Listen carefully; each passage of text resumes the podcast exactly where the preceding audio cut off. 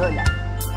El podcast de cómic feminista De Marcela Maliki Cuatro Ojos y Sol Super Chora Díaz.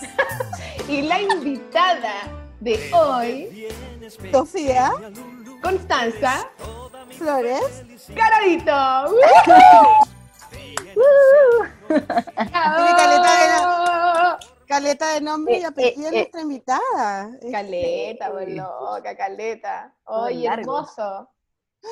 Qué, Qué qué bacán tenerte, qué bacán poder estar contigo. Sofía, Sofía. Sí, somos fans de Sofía, somos totalmente fans y ya la hemos tenido antes en la Polola, pero acompañada de la super Cata Cartagena, Cata Playa. Sí, pues estaban Sí. juntas. Sí, Sí, así que ahora decidimos separarlas al nacer a estas dos amigas dibujantes y centrarnos en Sofía por ahora. Después podemos también invitar nuevamente a Cata sola, también sería bonito. Pero la Sofía, ¿por qué se nos ocurrió invitarla, Valiki? De nuevo. Por el libro. Uh. Ah, concha la- Manifiesto del dibujo. Panorama de la gráfica chilena actual. Sofía F. Garavito. Es un libro maravilloso que lo leí cuando me llegó hace tiempo ya, pero me encanta, es súper lindo. ¿Tú vas a sacar fotos de...? A ver, dale. de- Voy a sacar un pantallazo, Sí. a ver. Dale, muéstralo. Y Mientras le voy a abrir la puerta a mi gata, que está Dale. llorando. No, pero ella tiene que salir en la foto. po. Que venga la gata, que venga la gata, que venga la gata. Oye, Solcita, ¿dónde estás ahora tú? Me dijeron Ya, que perdón. estabas en tu casa. Una gata llorona. Espérate, ya, Sofía, dale. A ver. Muestra el libro, ¿Dónde? truca.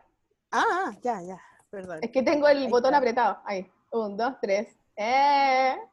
Mm, Perfecto. tiene un fosforito. A quemarlo todo.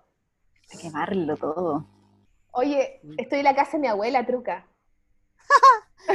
Tu abuela, tu abuela la que es muy educada.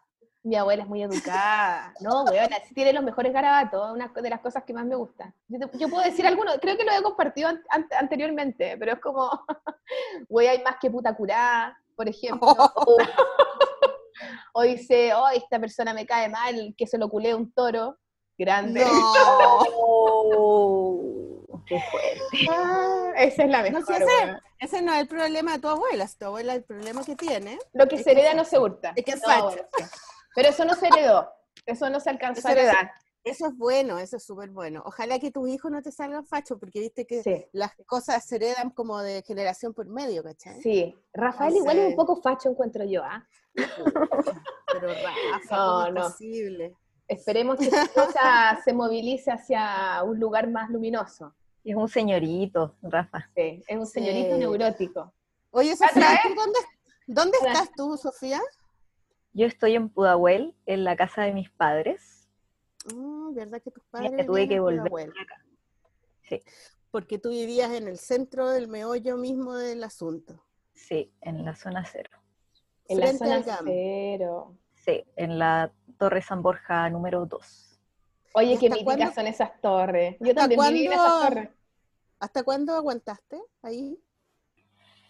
Eh, hasta que empezó, como una semana antes de que empezara la cuarentena total, como la fin- última semana de marzo de este año, Ya. una cosa así, sí. O sea, Igual todo yo el me estallido quería- te lo pasaste ya. ¡Ah! Se cortó, se cortó la Sofía.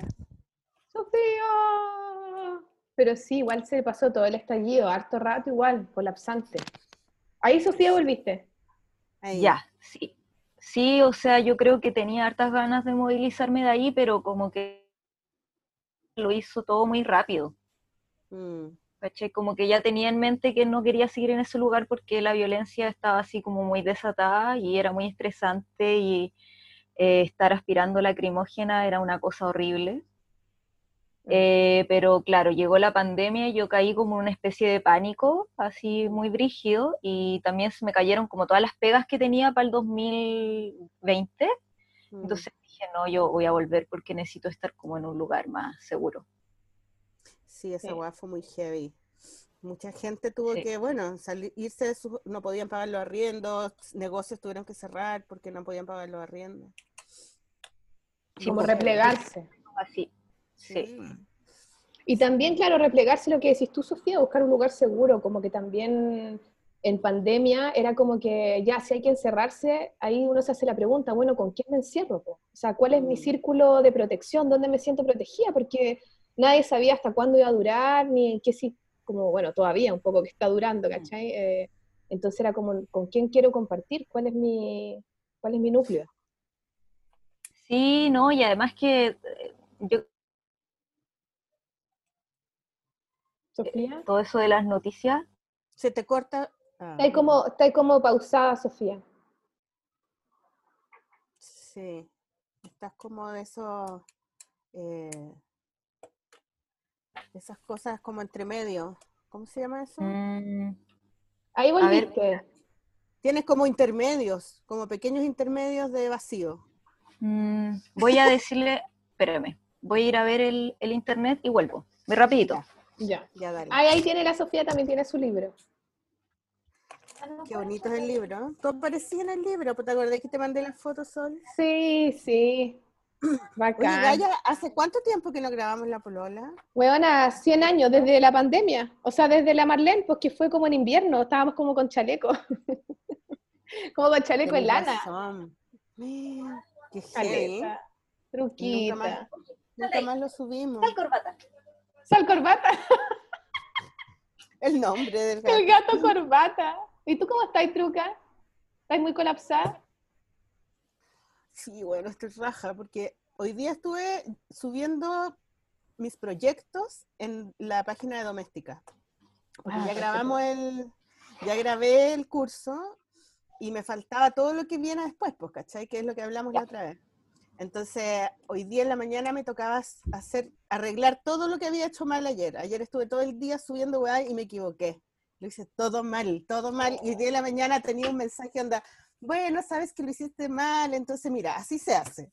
Yo, oh, chuta, así que toda la mañana haciendo eso. Paja máxima, Eh, ¿no? Es que est- estar tanto rato frente al computador me, me, me pone un poco histérica, ¿cachai? Me duele el cuello. Entonces, como que quiero de repente dejar de estar en el computador, pero tengo que hacer tantas cosas en el computador, las clases, todas las weas, pues, todo lo que hay que hacer. La vida pasa por la pantalla. Sí, heavy. Y estoy un poco resfriada, entonces como que me sentía mal, me tuve que acostar después de hacer eso, como a dormir un rato. y mm, no sé, como que tengo tos. No Ah, sé, ya, coronavirus, Gaya. A lo mejor tengo coronavirus, no sé. no, PCR. no tengo ¿viste? Chucha la weá, maliki. Sí, como Piñera, ¿viste? Que- Que Piñera también. ¿Qué tiene coronavirus? tiene. ¿En Sí, serio? bueno, ¿cachaste? Hoy No, día lo, pusieron en cuarentena, él y a la señora. Ah, en Cachagua. Seguro, en ¿no?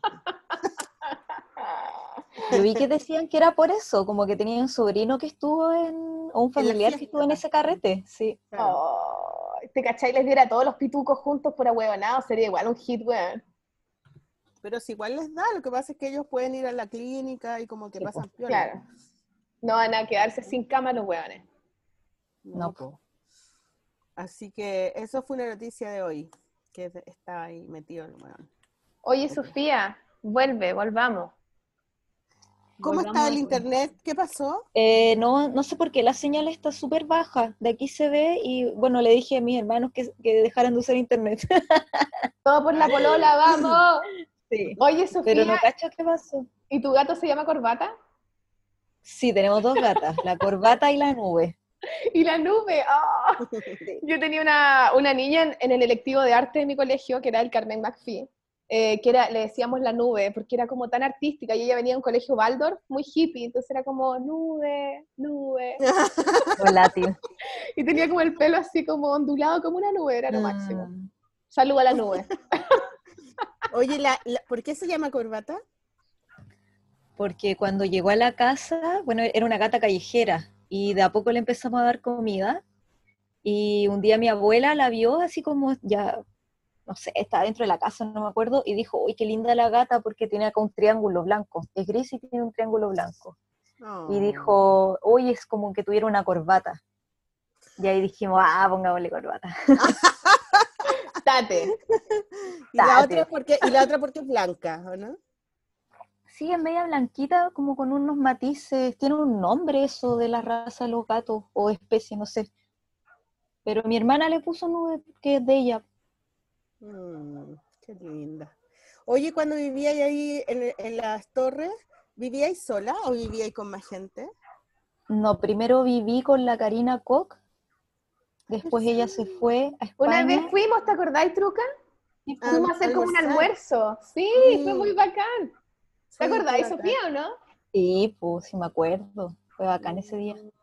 Fue bacán. Y después vivía con un, vivía con un escritor después, o sea, un, un chico que también venía de las artes, pero que es más, más escritor. ¿Ya? Y también compartíamos en realidad taller, la que antes era la pieza de la Karina, después se transformó en, en taller y ahí estaba con la Cata, eh, con un amigo que después también estuvo un rato y también con una chica que no sé si tú la conoces, yo creo que sí, Marcela, la mm, Natalia Valenzuela, que hace Sí, animación. po. sí, sí, Sí, la Nat- ella la alcanzó Caco a fue mi alumna. Ya, Sí. qué buena, qué buena. Y ahí hacía y clases también, ¿o no? Claro, sí, hacía talleres también ahí. Mm. Sí. O sea, era bien movida la casa, weona. ¿eh? Manso Club. Sí, siempre había gente, era bacán eso. Siempre nos iban a visitar. Siempre he pensado que, que tus clases de dibujo deben ser muy buenas. Ah, yo también, Maliki, sí, una vez también le pregunté a la Sofía, sí, me tincan como, bueno, hablamos de eso, como creativas, conceptuales, como de Sí. juegos mentales, ¿cachai? Que creo que, que creo que de eso se trata el dibujo finalmente, pues bueno, igual podríamos, eh, a, a propósito del libro también, ¿cachai? Como, como que a veces yo le decía a la Sofía que enseñar a dibujar en los talleres, weá, así como que hay, hay gente que espera que uno le enseñe como, no sé, figura A humana. dibujar bien. Claro. Mm. es como que, no, weón, así como que yo siento que el dibujo no tiene que ver tanto con el dibujo mismo, sino como con pensar en imágenes, o como, es como un rollo mental, más que técnico, no sé, para mí, pero no sé cómo será. ¿Cómo son tus clases, Sofía? Cuéntanos tú real. Sí, o sea, yo creo que... Mándanos el como- programa. Mándanos el programa para que lo usemos nosotros. Bueno, Sí, yo quiero Es que yo creo que es un asunto medio como, a ver, como de, mm, de cosas que aprendí en la pedagogía cuando estudié esa cuestión. Ah, Y cosas pedagogía, que- qué ¿verdad? buena. Estudié un año pedagogía, que fue una pesadilla, y, y- pero igual aprendí cosas. Pero tú estudiaste arte también. Sí, estudié arte y después hice ese programa que es de formación pedagógica, que en la católica duraba un año y era como muy intenso. Oye. Sofía, y en ese ¿Por qué- programa te enseñan te pedagogía como para todos, para, para, para, para niños y hasta adultos, onda toda la gama de... No, de- es, es solo para educación media. Ah, ya, es para adultos, o sea, gente ¿Y grande. ¿Por qué no te gustó? ¿Por qué no te gustó? ¿Sabes qué? Fue un año súper malo para mí. Yo creo que ha sido uno de los peores años de mi vida. Porque, mira, yo creo que de base yo no quería estudiar pedagogía, pero también sabía que era una buena herramienta y mis dos mejores amigos de la U en ese tiempo se inscribieron al plan de formación pedagógica y como que yo me sentí un poco arrastrada a eso. ¿Pero por qué no querías estudiar pedagogía? Porque yo, eh, o sea, tal vez quería, pero no al tiro. Onda, porque nos metimos al tiro apenas terminamos arte. eh, como tal vez ver otras expectativas de cosas. Eh, de repente igual hay artistas que hacen clases sin ser pedagogos. Y, y no sé, como que yo creo que también quería un poco como intentar hacer, no sé, pues ilustración, como algo Mm. vinculado con las artes visuales, directo con eso. Y filo, acepté. Y igual cuando yo había hablado con mis viejos como respecto a voy a estudiar arte, también les había dicho que iba a hacer la pedagogía, ¿cachai? Ah, Lo cual- con el paquete, la promesa. Sí, una promesa, claro. Seré artista y profesora, no Claro. artista muerta de hambre. Claro, Exacto. sería artista y con ingresos. Sí, sí, tal cual. Pero eh, yo había pensado en estudiar en la Chile, porque eran dos años y medio, creo, y quería cambiar como la perspectiva de la católica, pero nada, pues como que dije, ya, filo, están mis amigos y obvio que va a ser más fácil, ¿cachai? Quería, quería dejar de ir a Cachagua. Claro, pues sí. A la fiesta de. Cachagua, ya no estaba ya aburrida de Cachagua. Claro, Y- Zapallar, Maite Enseña.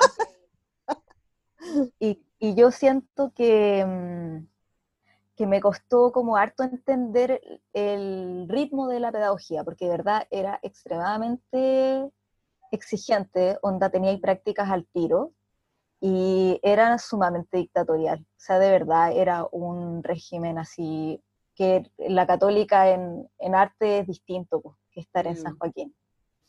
Y me pasó que tu- estuve en tres prácticas. es como la parte, la oscuro de, de mi carrera. Estuve en tres prácticas y uno tenía que estar todo el año en un solo colegio. Chucha. Y eh, la verdad, me da mucha pena contar esto, pero tenía los profesores de práctica, excepto la última que yo tenía, eran unas personas eh, muy malvadas. y la ¿En qué primera profe- malvada? Pucha, sabes que no, no sé, le digo malvado, pero tal vez no es la palabra, pero la primera profe que yo tuve eh, me juzgaba como- todo el rato, como que me paqueaba caleta, pero nunca me decía las cosas a la cara, ¿cachai? Como que tenía una relación muy pasiva-agresiva conmigo.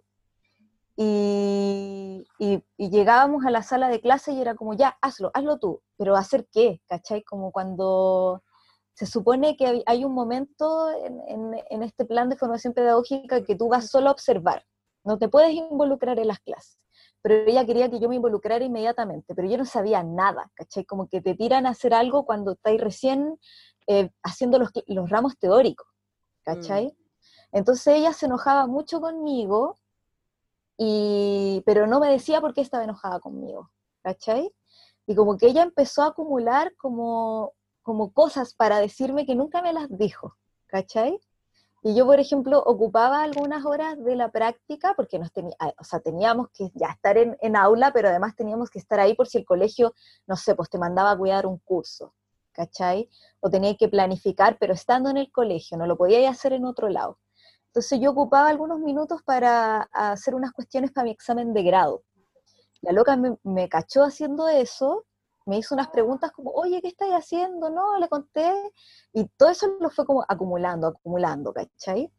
Y un día me acuerdo que me dijo, oye, acompáñame a comprar unas pinturas para los niños, ya, y fuimos a una ferretería, y camino a la ferretería, la loca así como que vomitó todo lo que me tenía que decir, Oh. eh, y nada, empezó a decirme como que yo me tenía que salir de la carrera, que porque estaba trabajando en el examen de grado mientras estaba haciendo otra carrera, que si no me tomaba las cosas en serio, que yo no tenía nada de creatividad, que no aportaba sus clases.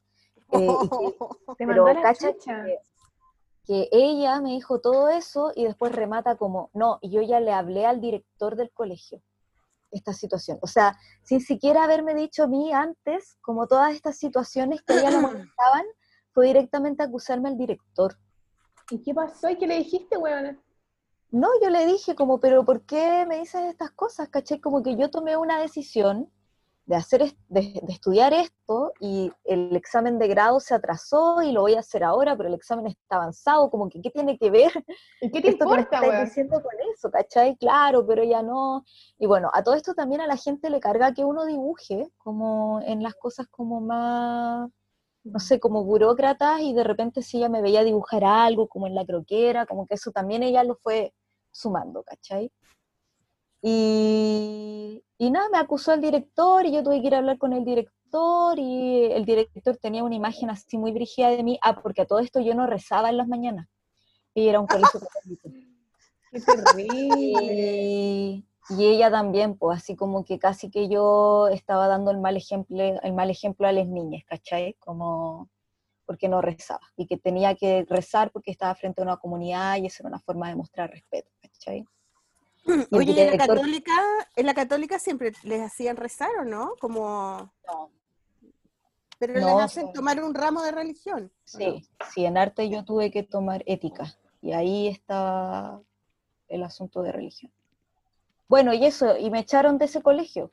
Y, pero yo hablé con la directora de la carrera, que era una Ay, se pegó o me pegué yo. Dale.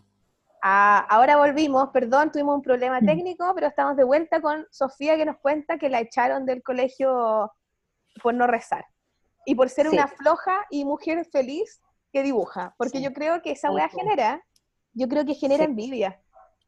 Como Oye, también fue un colegio en que yo estuve, el, corazón de María, después caché. ¿Viste, weona? Tu Yo duré un año en ese colegio. ¿Te echaron también? No, me fui de ahí. Era un colegio como, como donde iba como puras mujeres, hijas de gente como con más plata en San, Ma- en San Miguel. Entonces eran súper arribistas, pero heavy así. Mm. Y yo había estado en el San Miguel y en el corazón, en el María Auxiliadora. Y eran súper piola y, y muy entretenido. Y estas eran así como unas minas como que se creían la raja y tenían grupos, como parecía película de gringas. sí. Ah, ya, sí. No, no pude, como que no podía entender la onda. Y ay, tú Era pediste como- que te sacaran. No, Sí, fui al o sea, ah, principio pues de- me- No, me fui al principio de segundo medio, salí arrancando. Y mi hermana terminó ahí. ¿Cuál? La polla. No, la Katy. Sí, yo me, con la polla nos fuimos al cora- compañía de María que estaba ahí en seminario. ¿Compañía ¿Tú María también? Seminario? Mm, Bueno, ahí está una amiga, la Cuchi. Y tengo una, una, una tía, una especie de tía, la mamá de la Cuchi, que, que era profesora, pero parvularia, yo creo que de básica, de ese colegio. mm, sí, sí era, era bacán ese colegio, me gustó N. Sí, Estuve era ahí desde segundo hasta cuarto medio. Buena. Pero llegué Perdón. arrancando del corazón de María, donde te, donde te echaron Sofía. Oye, Sofía, ¿y qué? ¿Fue muy terrible que te echaran de la weá? ¿Colapsaste? ¿Como que dudaste ya que estabas dudosa de entrar a la weá? sí, Y o después sea, de es esa que experiencia... después puso todo peor, po. porque después entré en un segundo colegio que fue el Pedro de Valdivia, que está cerca de, del metro Camin, parece, ¿no? El barrio Ya. Así. Sí, en Barrio Brasil, y ahí tenía una profesora que le decía a la Maliki que cuando yo llegué, ella me presentó a su estudiante y les dijo, ella es la practicante, no la pueden querer más que a mí. ¿Qué weá? La weá era estúpida, ¿y por qué hizo esa weá? Ya, pero Pobrecita. ella, puta, sí, eh, no respetaba los planes de estudio, les hacía pintar mandalas, como unas reproducciones en óleo, lo cual igual pintaban súper bien, porque llevaban como desde muy chicos pintando, ¿cachai? Pero también era como muy, o sea, ya el Pedro Valdivia es muy elitista y ella era como la elite de la elite, porque entraba muy poca gente al electivo de arte, casi puras mujeres, y solo las hacía pintar. Y te juro que una vez les dijo así como, "Ya, ahora en el momento de, porque tenía como momentos de reflexiones de la vida, y eran así tipo, no pueden tener sexo con sus pololos si es que ellos no les dicen que primero les va a meter un anillo en el dedo. Qué miedo, pensé que iba a decir otra weá, weona. Un anillo para adentro. Sí. Qué heavy. No, y era un mundo paralelo absoluto, o sea, llegaban ex estudiantes y hablaban con ella y le decían, no, es que estuve en Dubái, no sé cuánto, porque tenemos una compañera que es azafata y nos hizo como unos descuentos y nos fuimos después de eso a Europa y bla, bla, como que hablaban mucho de la plata.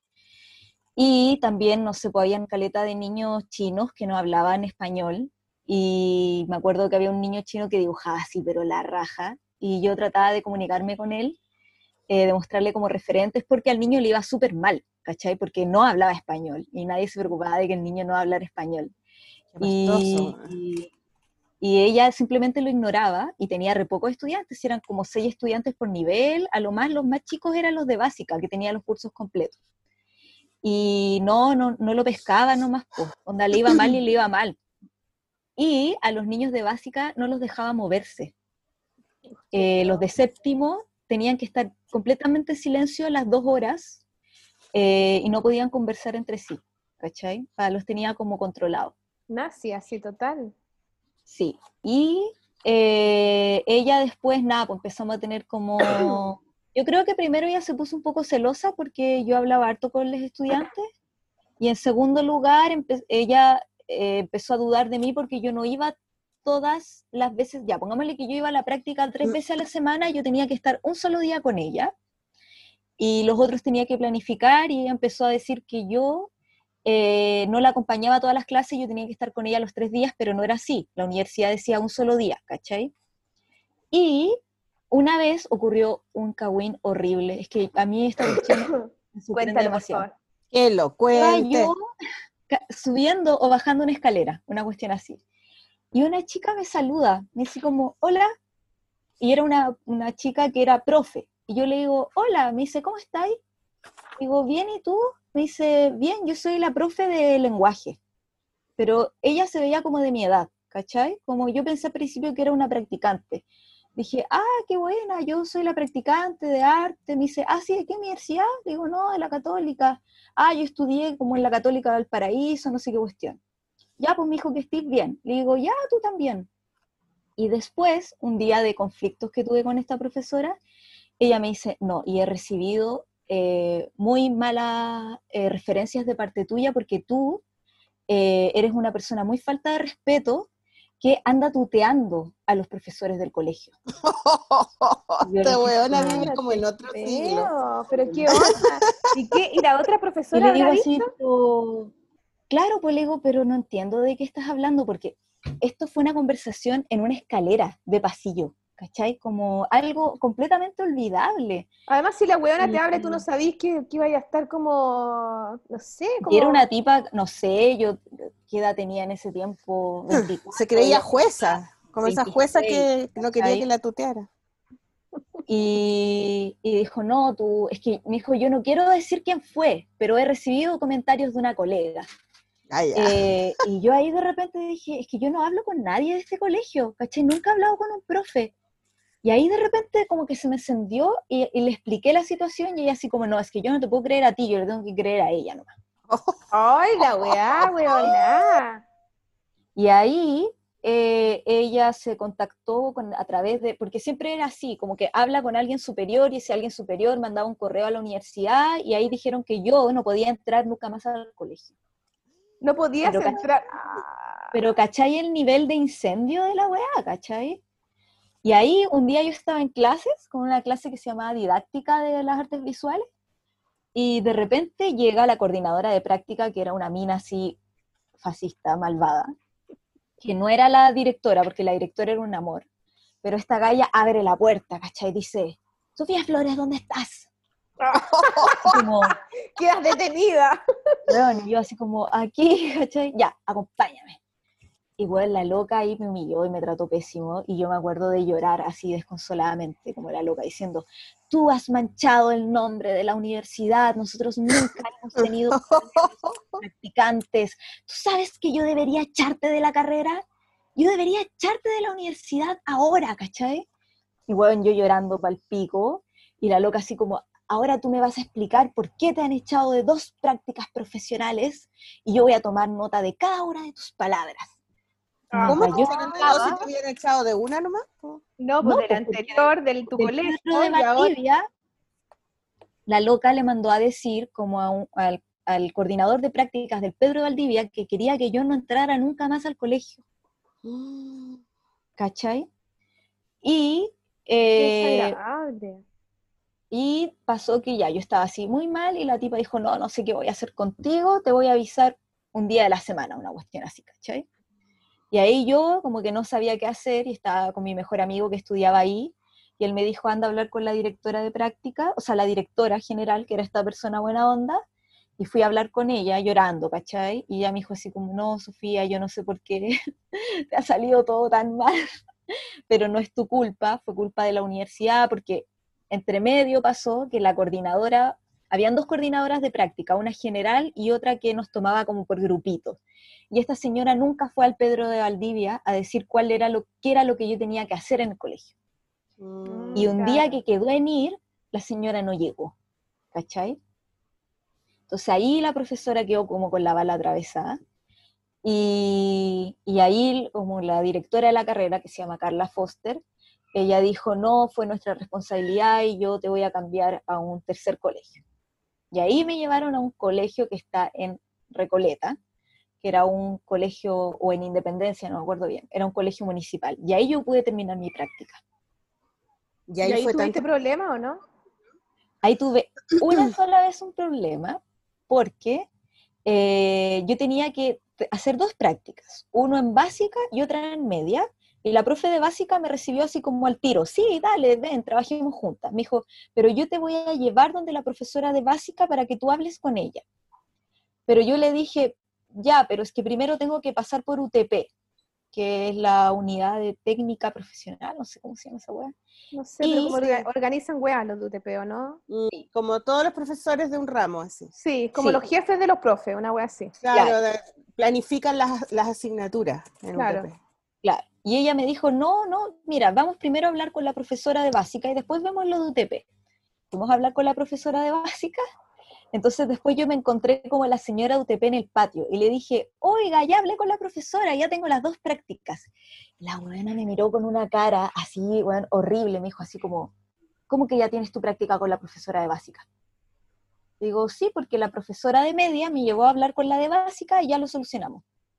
No, y ahí el show, es que es un show de, de gente que cree que tiene poder, ¿cachai? Sí, quiere, quiere Entonces, como hacer su pega, ¿cachai? Como que... Claro. Oh, Pero ahí- eso que, nos estáis contando debe pasar en todos los colegios. sí, Debe ser como una, debe ser como un síntoma de lo mal que está planteada la educación secundaria. Porque, porque eso que, que, te pasó en dos colegios, siendo tú una persona súper pacífica, Sí, súper juiciosa, ¿cachai? Como eres súper ordenada, juiciosa, tenés caleta de paciencia, o sea, imagínate una persona Eres que muy es todo lo sabia. contrario, ¿cachai? Conflictiva, imagínate una persona conflictiva, Eso yo es creo muy que fue lo más común. triste para mí. ¿cachai? Como que yo pienso en eso y a mí me da mucha pena. como que contarles esto a mí me da mucha pena. Yo siento que esto pasó hace seis años y yo no me he podido recuperar de esto.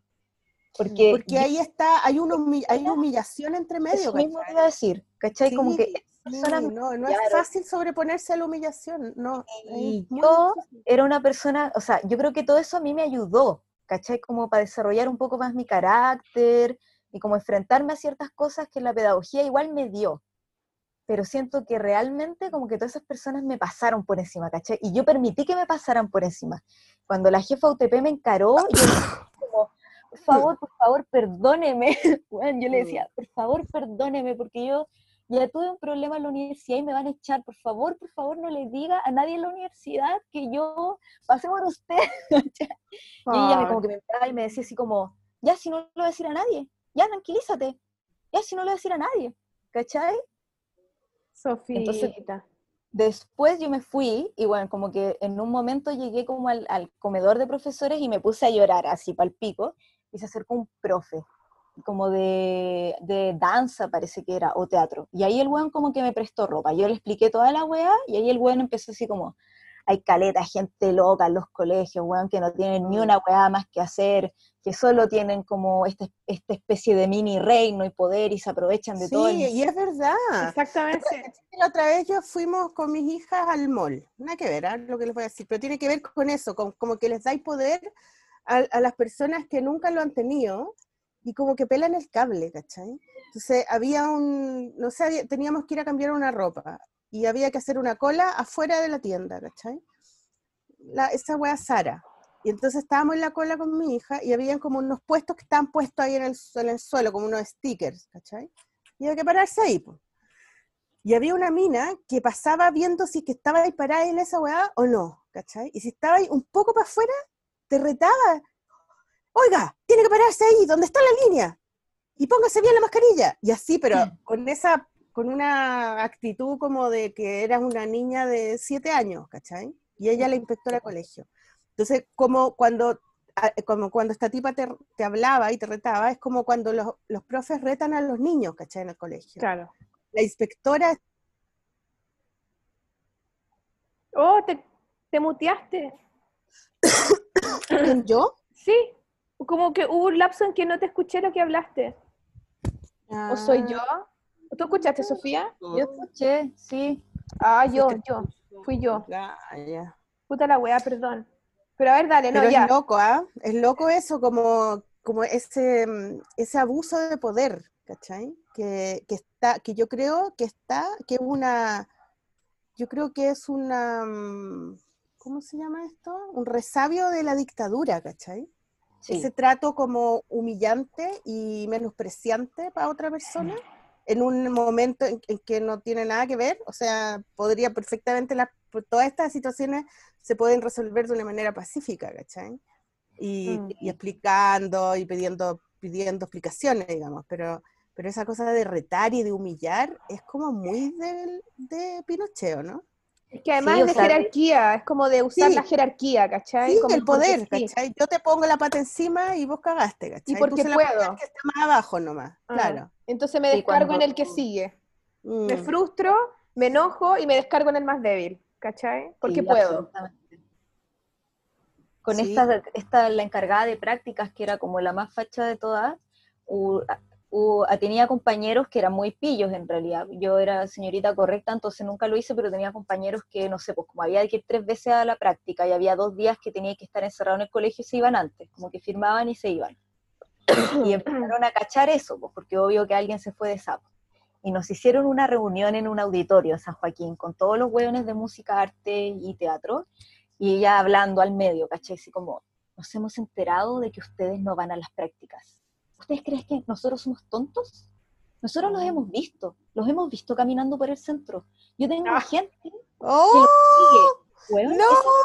te lo juro. Weona, ¿cómo oh, se CNI, tu madre, Sí. La Dina. Tal cual. La weá pitiá. La weona, qué miedo, Sofía. ¿Y qué onda? ¿Cómo terminaste esa weá? ¿Terminaste? Sí, al final lo terminé y es que la profe como del último colegio me tenía pena. Nos llevábamos bien, era una loca así muy relajada y ya señora que iba a jubilar pronto, muy relajada. Y yo obviamente un día, no sé, conversando, le conté todas las cosas que habían pasado y ella así como que de verdad me compadecía para el mm. Y... Te maternó. yo, sí, y obviamente que yo igual hacía las cosas que ella me pedía, ¿cachai? Entonces nada, pues, como que las cosas salieron bien al final. ¿Y cómo, y, cómo, ¿Y cómo te amistaste tú con hacer clases después de esa experiencia tan horrible? ¿Cómo te amistaste? o sea, como que... ¿Nunca hiciste clases después? O sea, no, sí hice clases, yo he ah. estado en cuatro colegios, pero hay una cuestión que es muy heavy, que yo creo que ustedes igual lo han vivido, que, bueno, básicamente es un asunto de vivir en Chile, y es que siento que es incompatible ser profe como de un colegio y tener una carrera artística, sobre todo cuando tenís, no sé, cuarenta y tantas horas de clase. ¿Cachai? Como mm. que mm. a la gente de los colegios, no sé, por el jefe UTP o alguien, eh, el director, qué sé yo, no les interesa que tú seas artista. Como no lo ven como... No estáis concentrada, en, no. no estáis entregada 100%. No. irte, te faltó la firma, ¿cachai? Te faltó la nota, te faltó la observación. Sí, qué terrible. Entonces, yo he hecho clases en cuatro colegios, nunca encontré, la única vez que he tenido la posibilidad de tener una pega fija fue cuando trabajé en el norte, pero no me quise quedar en el norte, y aquí en Santiago he hecho pura reemplazo. Mm. Y, y, obviamente que, o sea, yo lo pienso y veo a, mí me caen bien los estudiantes, en general me llevo súper bien con ellos, como conversando, eh, recomendándoles cosas, como que obvio que hay chicas que son más artistas que otros y están mucho más interesados, pero esa cuestión, anoche pensaba, esa cuestión de pararse frente a 45 estudiantes y estar gritándoles que por favor se callen, que te pongan atención, a mí yo siento que es como, como que ya no puedo volver a eso, ¿cachai? Y es cuático igual, weona, porque yo, Sofía, de, nosotras nos conocimos, no sé si lo dijimos en algún minuto, pero haciendo, clases, po, weón. Haciendo clases. La Sofía nos escribió, yo estaba haciendo clases en la FAU, en la Facultad de Diseño en la Chile, con la Margarita. Y estábamos haciendo expresión gráfica, parece que era nuestro ramo, no me acuerdo. Parece que expresión gráfica a los cabros de primero. Y después hicimos primero y segundo y toda la weá y la Sofía nos escribió que quería ir a las clases. Y nosotros ya cachábamos a la Sofía, no personalmente, pero conocíamos su trabajo, yo me acuerdo que mirábamos su blog y toda la weá. Y con la Margarita dijimos, weona, que lo máximo, esta weona es bacán, que venga. Obvio que le dijimos, weona, ven, feliz, caché como que no venga de oyente, ven porque queremos conocerte, bacán. Y la Sofía fue, y después terminamos haciendo clases con la Sofía, y la Sofía, tú tenés como una, bueno, después las clases las hacía la Sofía, como que en verdad la weona sabía mucho más que nosotras, como que... Porque había estudiado pedagogía. No, pero, pero yo creo que más allá de lo que haya estudiado, que bueno, puede ser por eso también, tenía, tenía como una capacidad, como una seriedad al momento de exponer su trabajo, exponer la, o las correcciones, o hablar, y con cabros de la U, que weón eran como, no sé, como dos años más chicos que ella, weona, ¿cachai? Como la misma weá. Eh, como muy, muy genuina, muy, muy bonito de ver, ¿cachai? Como que muy admirable, como que creo que tienes un talento también en eso, como en, en comunicar eh, las visiones, bueno, también porque estudió arte, entonces también hay una mirada mucho más como profunda del que hacer, ¿cachai? y seguro que, lo dice Garabato. Y por supuesto, pues bueno, o sea, la Sofía era como 20 años más que yo, o sea, como que le creían mil a la Sofía más que a mí, pues bueno, ¿cachai? Como...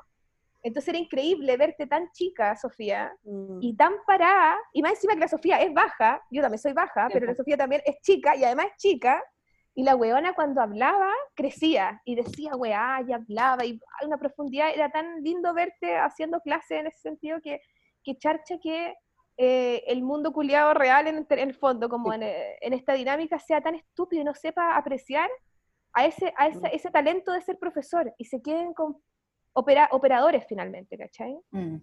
Qué triste el, el Igual un- eso. un- agregar algo que ese año sí me pasó algo positivo, yo creo que fue lo que me salvó la vida en realidad, que fue que fui ayudante del Diego Lorenzini. Ay, que lo y amamos profundamente. Yo aprendí mucho, porque él, eh, sin ser pedagogo, sabía caleta. De hecho, creo que yo aprendí mucho de la pedagogía gracias a él, ¿cachai? Como, Bueno, como así se aprende. música. ¿Cómo? El de Uva Robot, claro. música. Sí, po, sí. O No, sea, ahora es lo sí, máximo. más como músico que, que dibujante.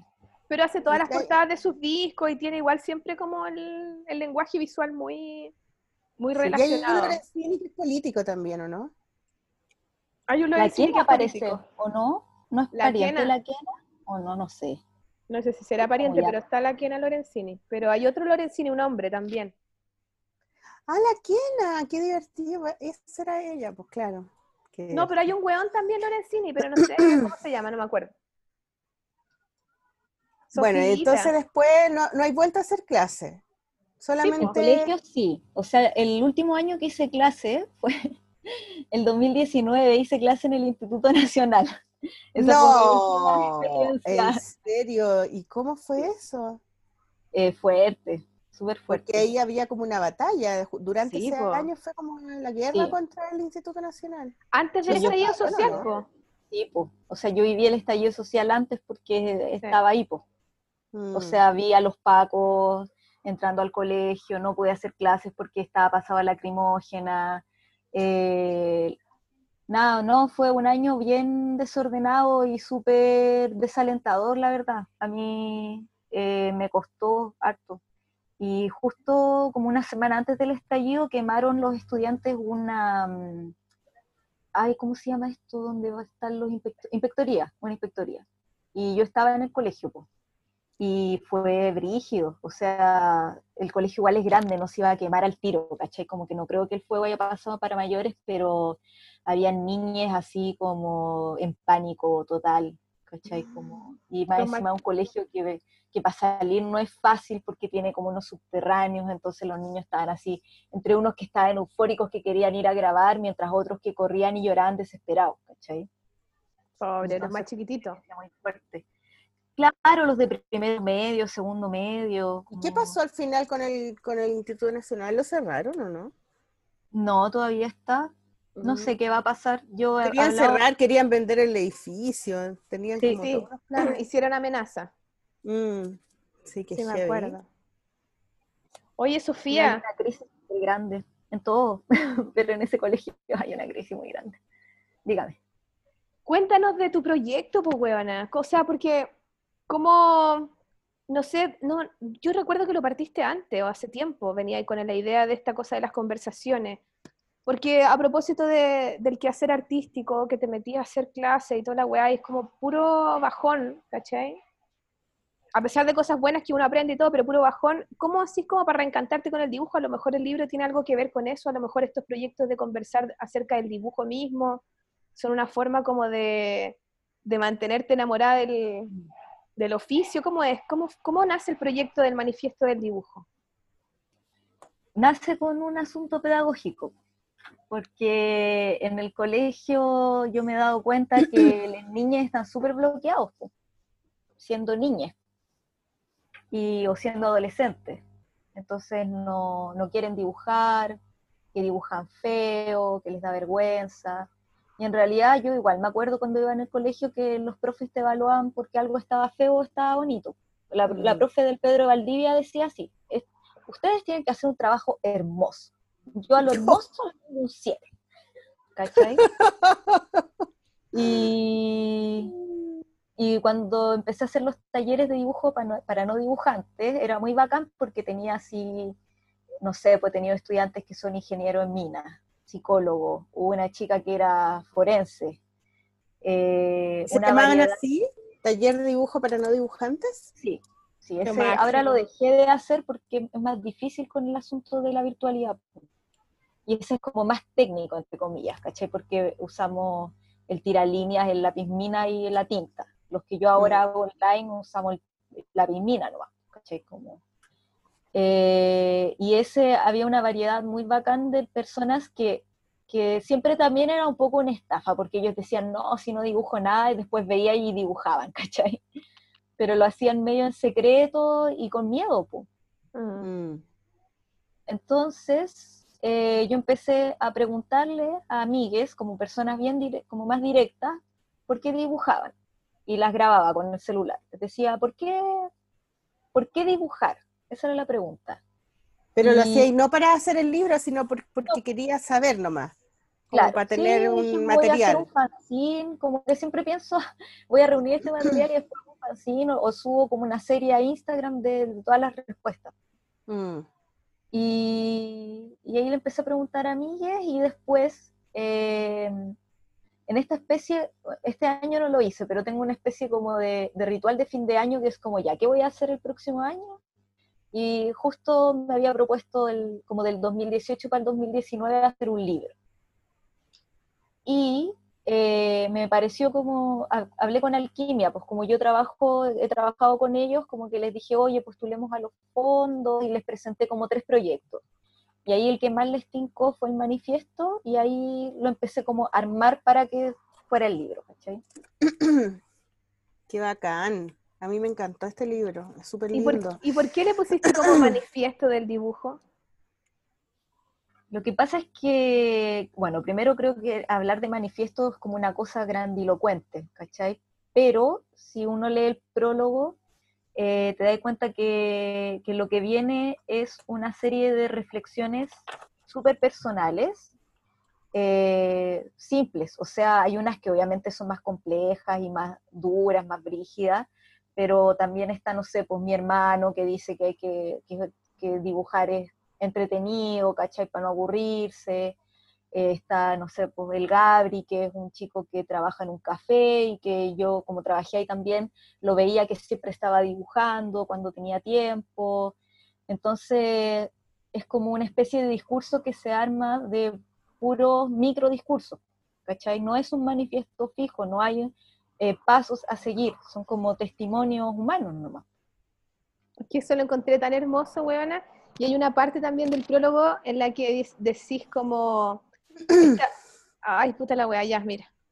Que decís que se nos está acabando la sesión, pero ahora podemos hacer una pausa, ponemos una canción y seguimos con el tema. Ya. Pero esa parte que decís que el dibujo tiene esa wea tan democrática que con un lápiz y un papel, que son, puta, ¿quién chucha no puede tener un acceso a un lápiz y un papel?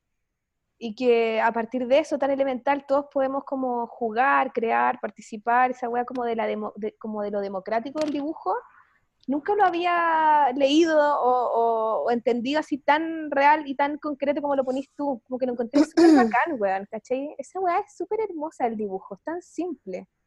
Leamos ese, ese párrafo después de que volvamos al... Ya, buena idea, Al-. Oye, antes de eso, ¿hay una música? La Sí, Sofía, sí. ¿podemos poner tu música, Sofía? ¿Tus canciones?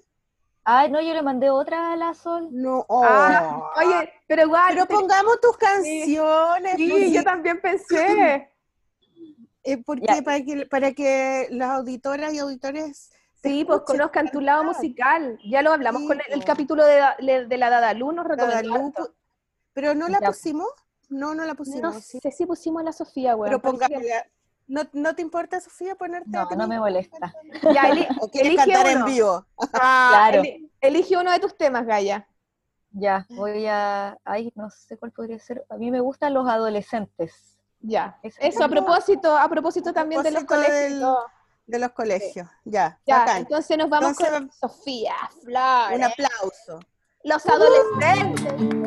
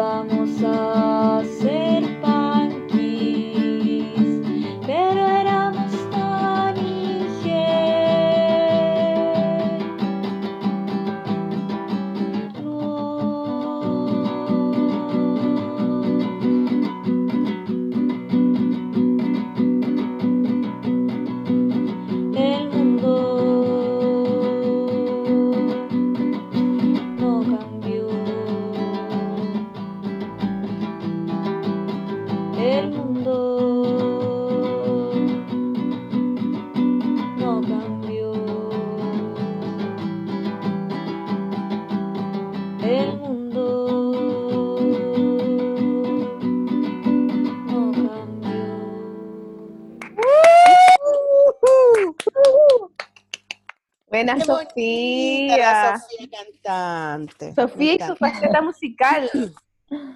Eso para mí fue una sorpresa gigante cuando yo supe que tú cantabas, no tenía idea. Lo encontré tan bacán. Es que es eh, como que la creatividad y el arte eh, puede salir por muchas partes. Yo Sí. creo que las personas que dibujamos igual nos conectamos con esas otras cosas. Podemos valorar súper bien, no sé, por la literatura o el cine o la danza o el teatro, ¿cachai? Como que nos emociona en eso, pero de poder cantar. Ahora mi hija estaba, que fui a la cocina, estaba en clases de guitarra. Me Oye. tan feliz eso. ¿Y cómo le ha ido? ¿Cómo Bien, ido en pues. su clase de guitarra? La Lupita. Bien, sí, la Lupita. Está contenta porque no, no le gusta cantar, pero le gusta sacar canciones, tocar casi las melodías. Es bacán. Oye, voy a lo que prometí, ¿lo, lo puedo Eso. leer yo? Sí, léelo, Ya, léelo. Obvio.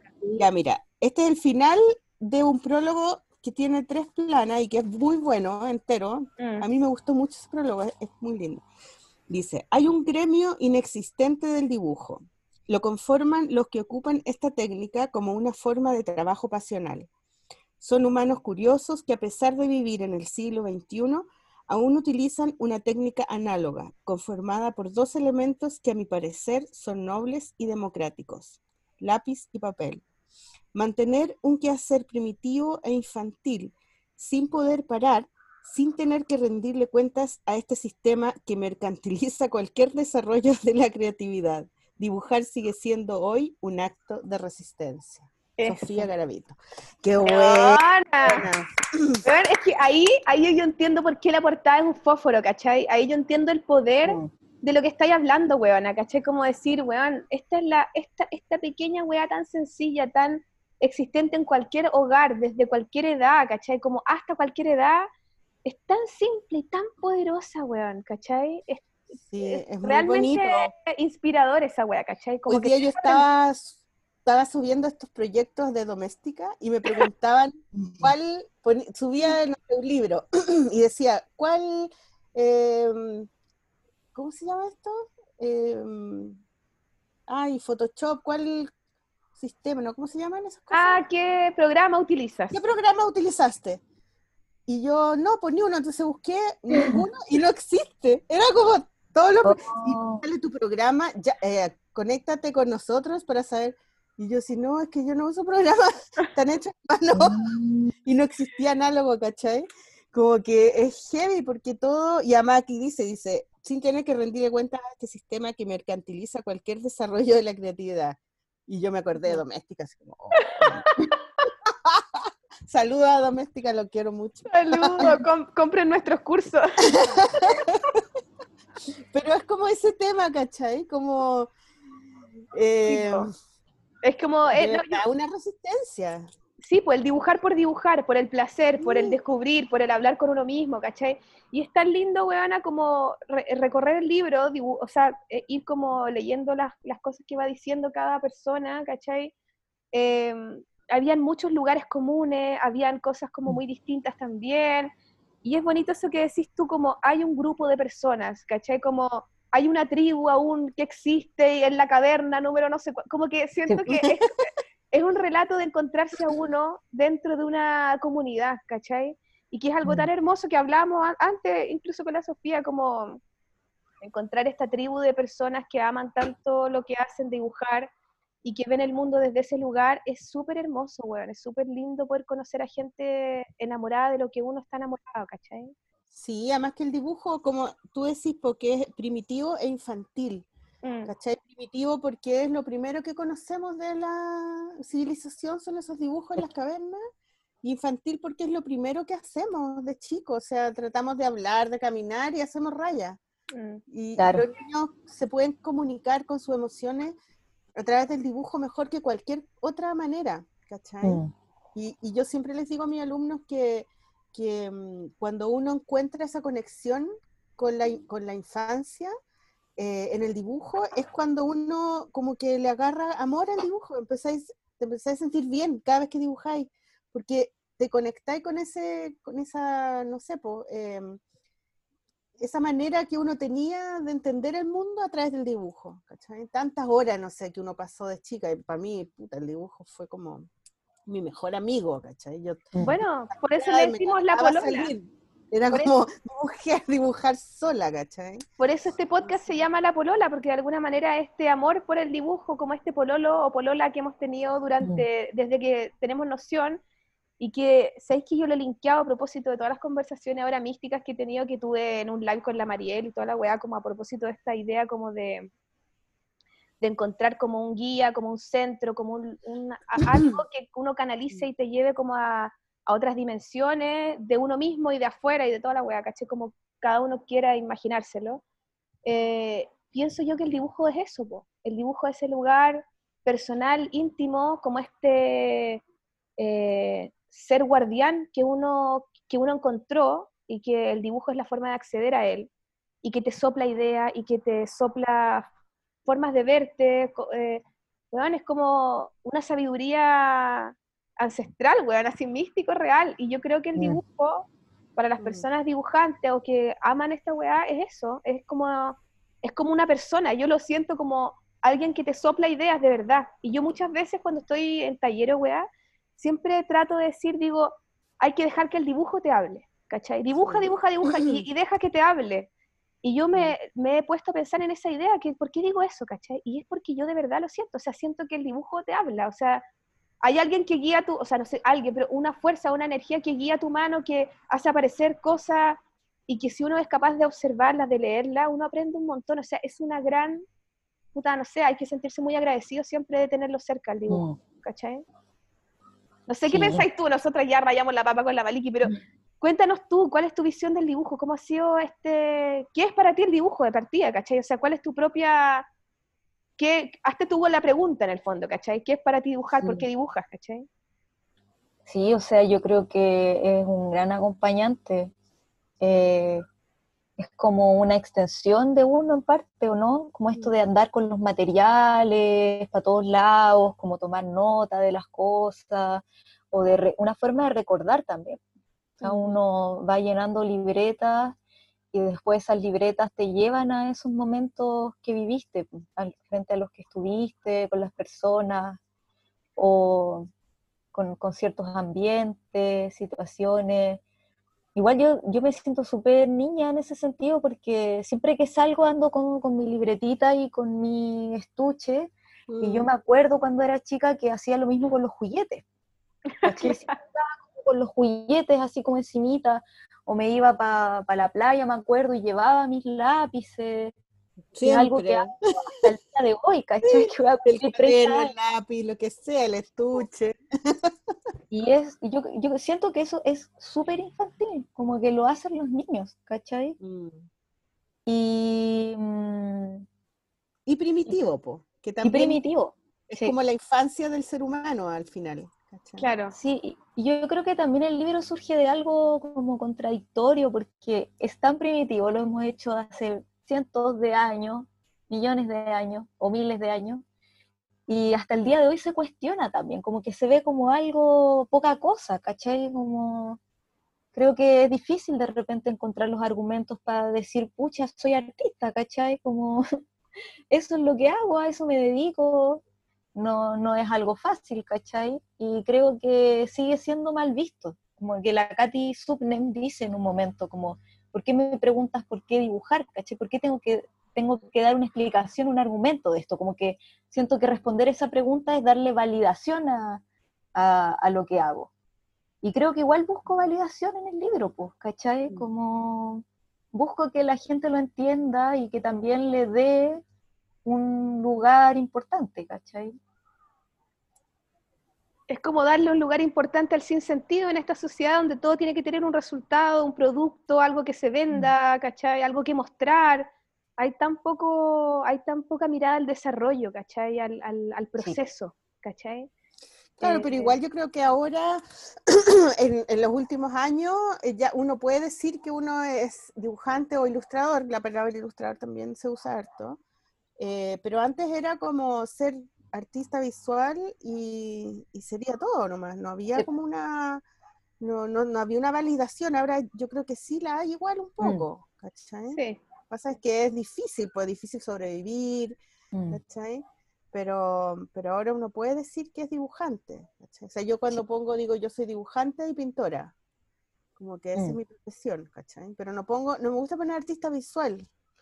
La otra sí, muy, una... muy glamoroso eso encuentro yo. Sí, la, la, otra vez una, tuve una alumna muy buena que la Charlotte Perrin, que es francesa y que hacía unas tareas increíbles, nos mandaba unas tareas así como que quedamos todas así como, ¡oh, la wea bonita! y ella como que nos enseñaba, ¿cachai? Y ella nos dijo que en Francia, o que a ella le parecía que, que la gente decía que es artista y a ella le, le daba vergüenza porque para, en Francia el arte, ser artista es como ser, como estar, tener las pinturas colgadas en el Louvre. Eso es ser artista. No, no, no como que pintáis y, y así exposición en galería, eso no es artista todavía. Mm. Tenéis que morirte primero y ser reconocido. claro. Y es artista, ¿cachai? Como que el arte está como para cosas mucho más importantes que la gente dice que es artista por cualquier cosa. Pero creo que es mm. bonito decir que soy dibujante, por ejemplo. Pero sabéis que a mí me pasa lo mismo y también creo lo mismo y por eso yo no estudié arte, porque tenía esa sensación como de, weón, ni cagando, o sea, a mí me gusta dibujar, ¿caché? Como no, no soy de galería, pero aún así yo a veces digo dibujante, porque a mí lo que me gusta es dibujar, bueno, a mí contar historias creo, pero esa cosa como más mental del dibujo, más que el dibujo mismo, y por eso a mí también se me genera una contradicción, porque hay veces que uno dice soy dibujante, y yo creo que la gente entiende como como que soy dibujante técnico, perspectiva, ¿cachai? claro, Y es como chucha. Arquitecto. Claro. arquitecto o diseñadora. Y, digo, puta la weá, tampoco soy eso, weón. Qué chucha, o sea, como que me gusta weyar, no sé. y ahí me pierdo, no Quiero bailar arriba de las mesas. Eso son los dibujantes, pues, ¿viste? Sí, es, es, rara la weá de cómo uno también se pone una palabra a, a este quehacer tan, tan así como sencillo de dibujar en libretita y papelito y probar colores, weá, ¿cachai? Como, no sé. Pero y, y Mucho- por lo mismo creo que el libro es bueno en eso porque tiene un título que como que juega con esa cosa, ¿cachai? De Mm. poner manifiesto, es una palabra rimbombante, Mm. pero a la vez tiene un dibujo súper simple y que yo al tiro me imaginé eh, esa como historia de Platón, eh, esa historia? ¿Ya? No, ¿cuál? el origen del dibujo. Es que una hueá que nos Ah, hacían leer en la universidad y que tenía que ver con, la, con un tipo que entraba a una caverna, Ah, que- ¿y la caverna? la caverna se llama. Y es como, el ¿por qué existe el dibujo, cachai? Y entonces Platón contaba esta historia de que un tipo entraba a la caverna y prendía una luz y veía la sombra, ¿cachai? Entonces Mm. dibujaba la sombra pa- pa- en- para como marcar, fijar, anclar esa, esa, esa forma que se veía en la caverna, ¿cachai? Que era la sombra con la luz, po, ¿cachai? Que ahí nació el dibujo, porque el, la luz, ¿cachai? Una weá, no sé. ¡Qué me bacán! acordé- yo vi eso y me acordé de eso, ¿cachai? Como de la, del origen del dibujo. Y dije, ah, a lo mejor la Sofía lo hizo por eso, porque como estudió arte, los artistas, cuando Mm. los artistas, los estudiantes de arte siempre les cuentan, nos hacen leer ese libro, po. ¿Tú lo leíste, no? Pero yo no hice la portada, la hizo el Nico Sagredo. Ah, pero, pero no era que. Yo, yo pensé eso, ¿cachai? Pero Porque yo creo que este dibujo que hizo la, la Nicole, que nunca he sabido cómo se pronuncia su apellido, porque es como francés. Beaupitz, Beaupitz, no sé. Viewpits, algo así. Ella, ella fue mi alumna también. Ya, Tengo- y ella hizo un fanzine que era algo como sobre el fuego, ¿no? Sí, sí, ¿Qué sí, pasa sí. después del fuego? Ya. Y de ahí viene el fósforo. Ah, qué buena. Y ella, eh, y justo todo calza, porque ella habla del asunto de las cavernas. En- Debe ser. El- su- Ella también su- estudió arte, pues estudió arte Sí. en la Chile. Y fue mi alumna el año pasado, en cómic. Ah, todo calza pollo. Hizo, sí, sí, me- eh, hizo unos cómics súper bonitos, súper bonitos. Bueno, aquí hay harta gente que yo conozco y hay harta gente que no conozco también. Es no bonito sé. eso, esa mezcla también que hiciste. Sí, me encantó, como de incluir así gente como que se dedicara, gente que no, aficionados, como es, es muy lindo, muy bonito ver. Es que sabes que encuentro yo, Sofía, que el libro tiene una weá como, como tan cariñosa, como que es un regalo al dibujo, ¿cachai? Siento yo que ah, también, como tú decís, ya, yo quiero hacer un libro. Generalmente como dibujantes, ¿qué hacemos? Quiero hacer un libro. Ah, me quiero lucir, quiero contar la mejor historia, quiero, puta, ponerle un bonos más la raja para que todo el mundo cache que dibujo bacán y que no puedo más, que soy la raja, ¿cachai? Soy la zorra. Y, y tú, muy por el contrario, siento que incluso diste un paso atrás, ¿cachai? Y simplemente le diste como voz a un montón de personas y tuviste el gesto tan lindo de dibujarlos además, ¿cachai? Que dibujar a alguien también es un gesto muy cariñoso, muy, muy de cariño, incluso como de sobar el papel con el lápiz en, en la, en la ceja de la weona, en el ojo, ¿cachai? En, en todo sentido creo que es, es un libro muy, muy cariñoso y casi que un regalo que tú le haces al oficio y a, y a las personas que trabajamos en la wea, ¿cachai? Y yo lo leo así y lo agradezco mucho. Creo que no, nunca había leído un libro parecido, ¿cachai? Sí, porque además y uno lo encuentro lee necesario. y uno dice, necesario. ay, ¿para mí qué es? ¿Cachai? Como que te dan esas ganas de también contestar la pregunta. Yo también quiero decir que para mí qué es el dibujo. Y además tú haces unos, unos retratos, cada, el libro son puras, eh, a ver, son retratos de página completa de cada, que le hiciste tú a los, a los autores. ¿Y tú le sacaste fotos? Sí, o sea, la mayoría lo- los entrevisté en vivo y a los que no pude me mandaban fotos de ellos. Ah, perfecto, ya. Oye, ¿cómo fue ese proceso? ¿Cómo fue como eh, plantearle eso a cada persona? Eh, ¿Te demoraste mucho? ¿Cómo fue la recopilación y por qué escogiste a las personas que escogiste? ¿Fue al azar? ¿Cómo, cómo fue el, el hilado? Hice como una lista más o menos de cuántas personas podían ser y al final me quedé con las que contestaron y nada, pues las fui contactando. O sea, mi idea principal era verlos a todos, pero eh, como lo postulamos al fondo, no iba a alcanzar a, a juntarme con todos, pues, porque hay algunos de región y, mm, Y entonces con Está tu ella, hermano también. Sí, po. sí, Yo dije, ¿quién será este niño tan chico? Y era tu hermano. Ahí el asustado. Manuel Flores. Eh, nada, pues entonces me contacté como por Instagram, por correo, y con hartos nos juntamos y iban o para mi casa o para el taller o yo iba a verles a, a sus casas o talleres. Entonces ahí, eh, evidentemente compartíamos, no sé, tomábamos once o desayuno, des- conversábamos un rato y después salía la pregunta y ahí los grababa con el celular en un audio y le sacaba una foto. Qué Y después hoy tenía que traspasar el audio al texto y que también tenía una edición porque uno igual no habla, o sea, no es lo mismo cuando tú hablas que cuando escribes. Entonces, después les mandaba ese texto y ellos me tenían que dar el visto bueno. Bueno. Y eso después hacía el dibujo y obviamente también en Alquimia le hicieron el editor ahí también una repasada. Una repasada más de lo que de modificar.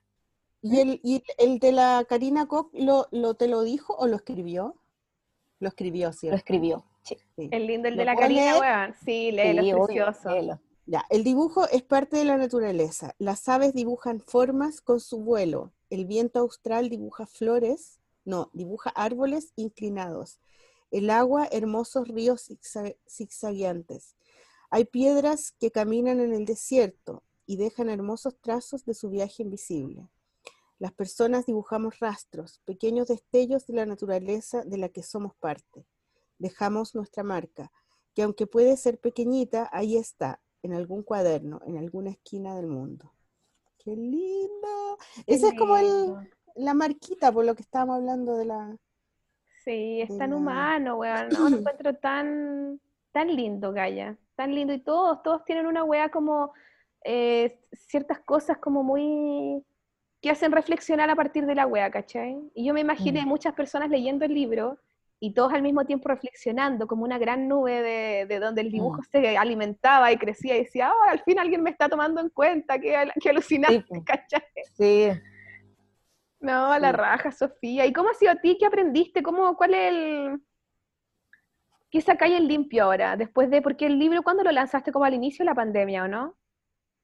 yo La creo que mitad. fue sí como en agosto, Ah, como en Sí, la mitad. ¿o no? en la mitad, sí fue hace poco, encuentro. Tanto. O sea, ha sido súper bonito porque mm, siento que he recibido mucho cariño a partir de, de lo que salió, como eh, de vez en cuando me etiquetan, bueno, hoy día me etiquetaron en Instagram como de gente que recomienda el libro, hoy día le hicieron un análisis como de las fuentes que ocupó Nicolás eh, en, en el diseño, entonces igual es bacán que se vaya ampliando como en ese sentido, tú solo lo usaste para un curso, que ese también Sí. es uno como de los objetivos que, que tengo con el libro, que yo creo que a pesar de que yo les hablaba de toda esta experiencia de la pedagogía, como que yo igual con el paso de los años igual me he ido sintiendo cada vez más profe o aceptando que también soy profe y que soy mediadora. Y creo que el libro tiene eso que dices tú, Sol, como de que no es de mi autoría. Yo como que medié la situación, ¿cachai? Claro. pero los autores son, ¿cuánto? 40 y, ¿Cuántos son? ¿47, 48, algo así? Yo como que eh, recopilé nomás, ¿cachai? ¿Cuál Violeta Como Parra, cuestión. Claro. pero eh, eso siento que, que amplía mucho más, pues, como... Oye, ¿les puedo leer otro? Sí, Sí. me Ya. encanta, me encanta. Este me encantan estos como, Cielo. como cuenta cuento, me encanta. del cielo. Ya, no sé por qué. Para mí es como cantar, no puedo evitar hacerlo, ni siquiera lo pienso tanto, ¿sabes? Es parte de mi vida, es como otra manera de hablar y decir las cosas, otra forma de hacer canciones. El estar dibujando es como un portal a un lugar de, tra- de tranquilidad que conocí de chico, algo así como una cascada en medio de la montaña que me gusta visitar y quedarme ahí un largo rato atento a las señales. Bacán. Pablo del Cielo, que es bueno el Pablo del. Cielo. Sí, es la raja, Pablo del Cielo. Pero igual a mí me pasa que, bueno, hago más cosas además de- del dibujo que lo hablábamos de las canciones, es que siento que todo viene para mí del dibujo. Como también hago textiles y siento que en los textiles también dibujo Y cuando hago, por ejemplo, canciones, siempre vienen de ideas de dibujo.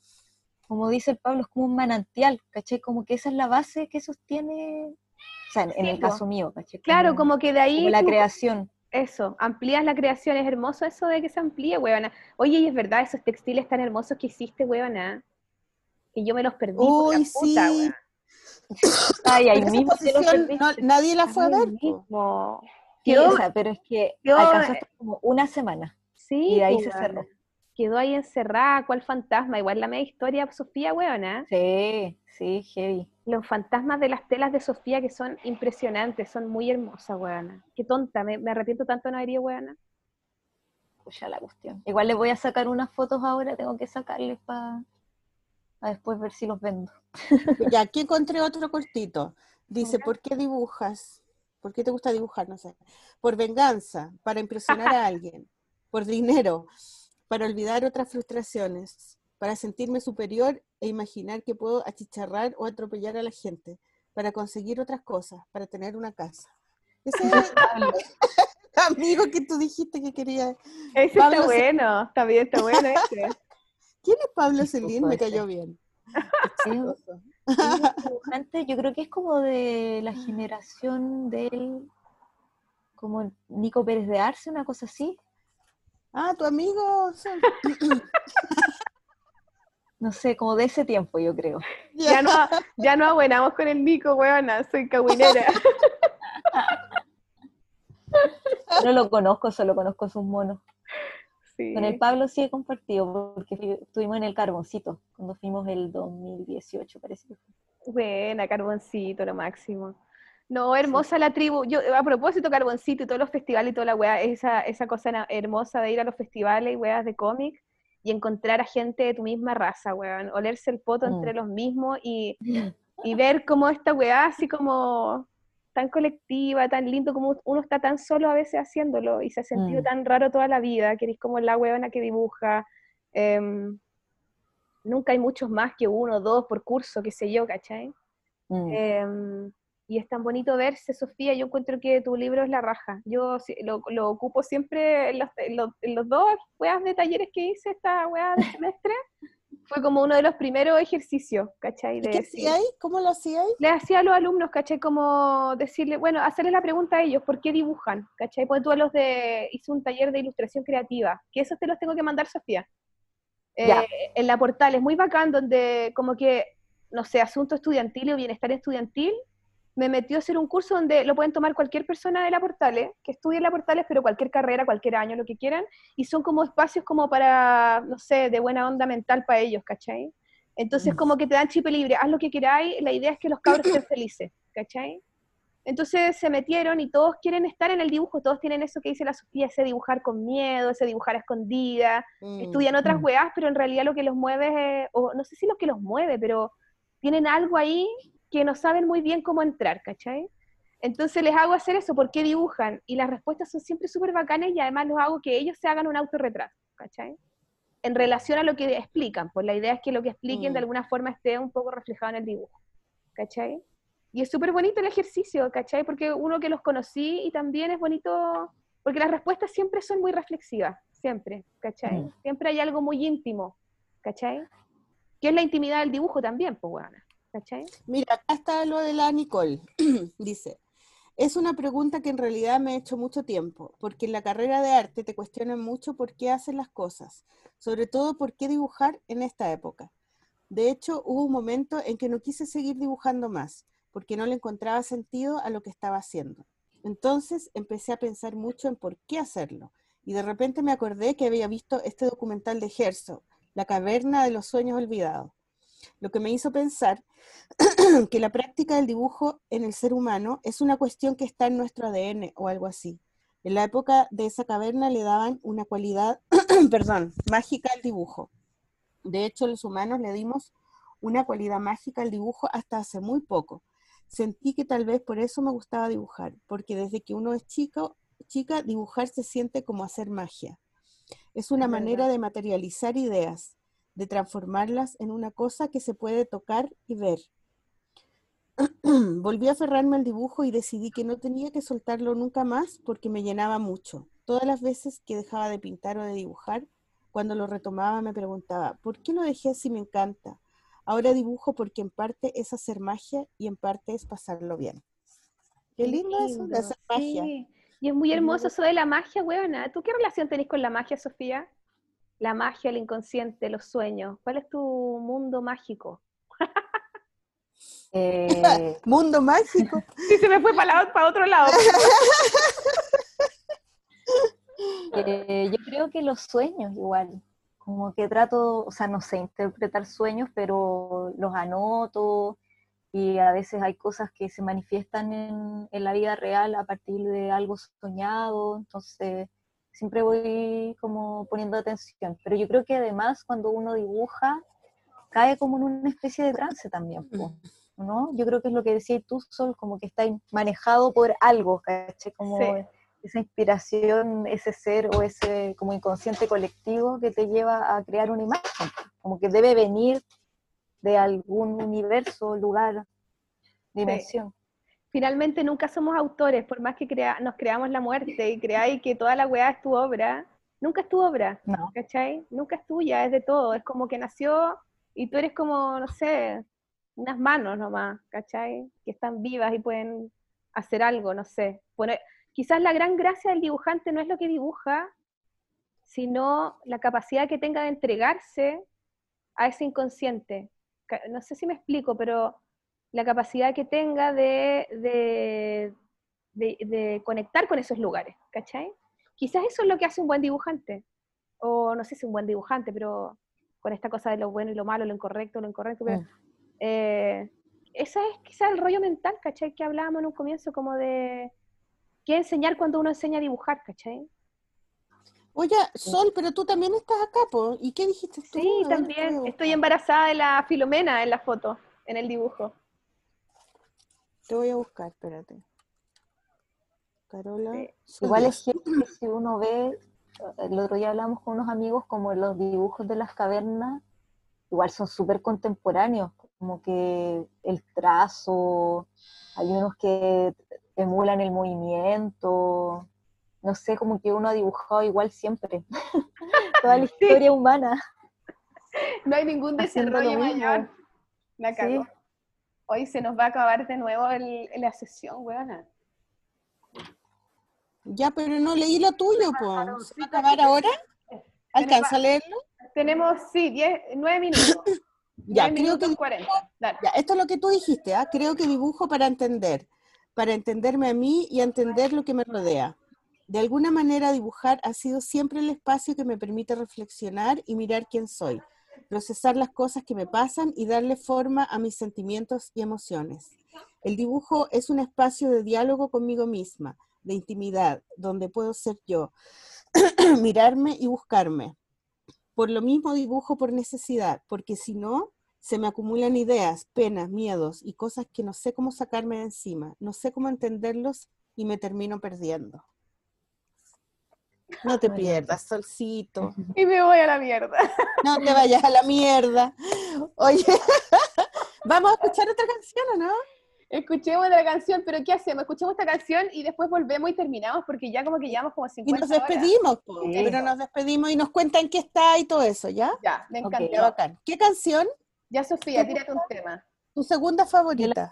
¿De, las mías? De las tuyas, sí. ya nos metimos en esa. Eh, podríamos escuchar una que se llama Yay Yay. Yay Yay. Ya, Yay Yay. Ya, Yay Yay. Vamos entonces un aplauso. Un aplauso. ¡Bravo! Yay Yay. Escuchar.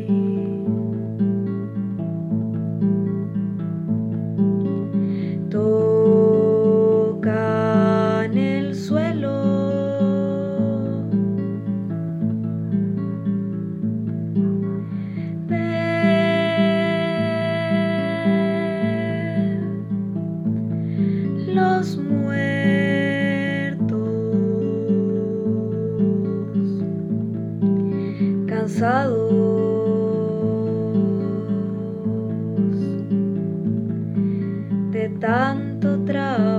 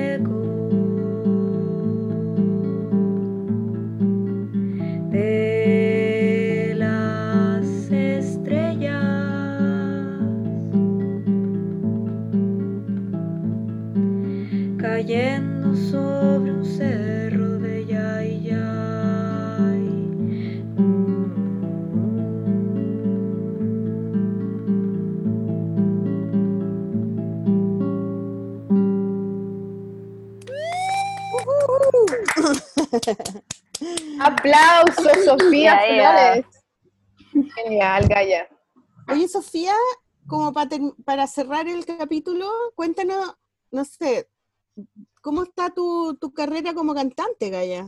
¿En qué va eso? Eh, ahora, o sea, no sé si ahora, pero yo creo que este mes o el próximo voy a subir unas cancioncitas que hice, que las hice casi todas en el taller de canciones raras de un amigo que, una amiga que quiero mucho que se llama Esteban Vargas. Y que Buena. fue muy bacán porque igual me pasa una cuestión súper tonta, que es que yo tengo todo este discurso de no hay que tener miedo a dibujar, y a mí me da como mucho miedo y vergüenza escribir y hacer canciones, pero fue una instancia muy bonita y súper productiva también. Entonces esas canciones que deben ser cinco o siete por ahí, las voy a subir ahora. Pronto. ¿Cómo se llaman? ¿Canciones raras? No, el, llama Taller de Canciones Raras, que fue donde Ya. hice casi todas las canciones, y el, como el álbum se va a llamar eh, Campo y Luna, porque son unas canciones muy hippie. Sobre Ah, la- la letra. para ti son- Oye, para- pero ¿son raras o no son raras? No. Las canciones de que hacemos en el taller, sí, igual. Igual es un método de, de enseñanza, como no convencional.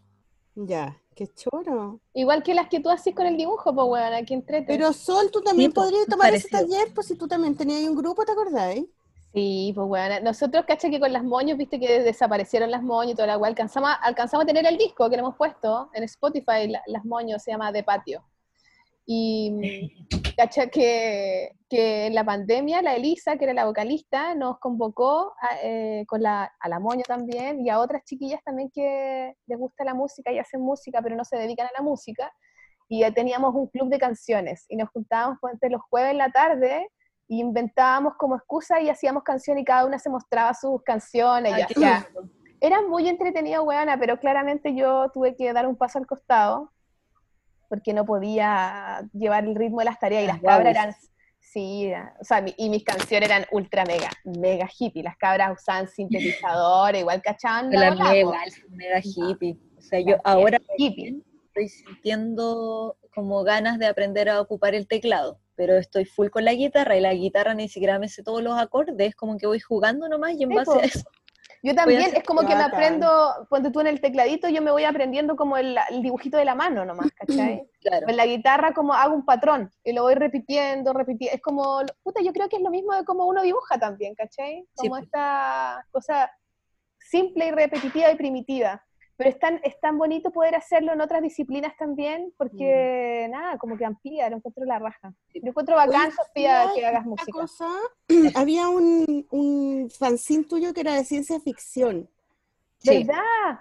Y, y acá. terminaste la serie, ¿no? Estaba buena, No, me gustó eso. tengo que hacer la tercera parte. Sí, Hay es dos que partes, estoy- pues, o sea, las dos las tengo yo. Yo creo que, o sea, ya tengo la idea, pero me pasa una cuestión con la ciencia ficción y es como que ya la estamos viviendo. El futuro llegó hace rato. Oye, pero era, pero no, pero igual era en el futuro, era como que de repente te dabas cuenta que era ciencia ficción, porque era un Claro, real- sí. Mm. Me gustó ese, es bonito. Sí, lo voy a hacer, sí, ya tengo la, la tercera y ahí tengo que ponerme las pilas. En realidad es que hacer cómic, bueno, tú lo sabes, po, Marlene, Es lento, lento. Y toma mucho tiempo, mucha weá. Oye, y lo otro que te iba a preguntar, ¿nunca has dibujado lo que nos contaste de las profesoras? Está bueno eso, ¿eh? No, pero me gustaría igual. Sí, Mm, es un buen material.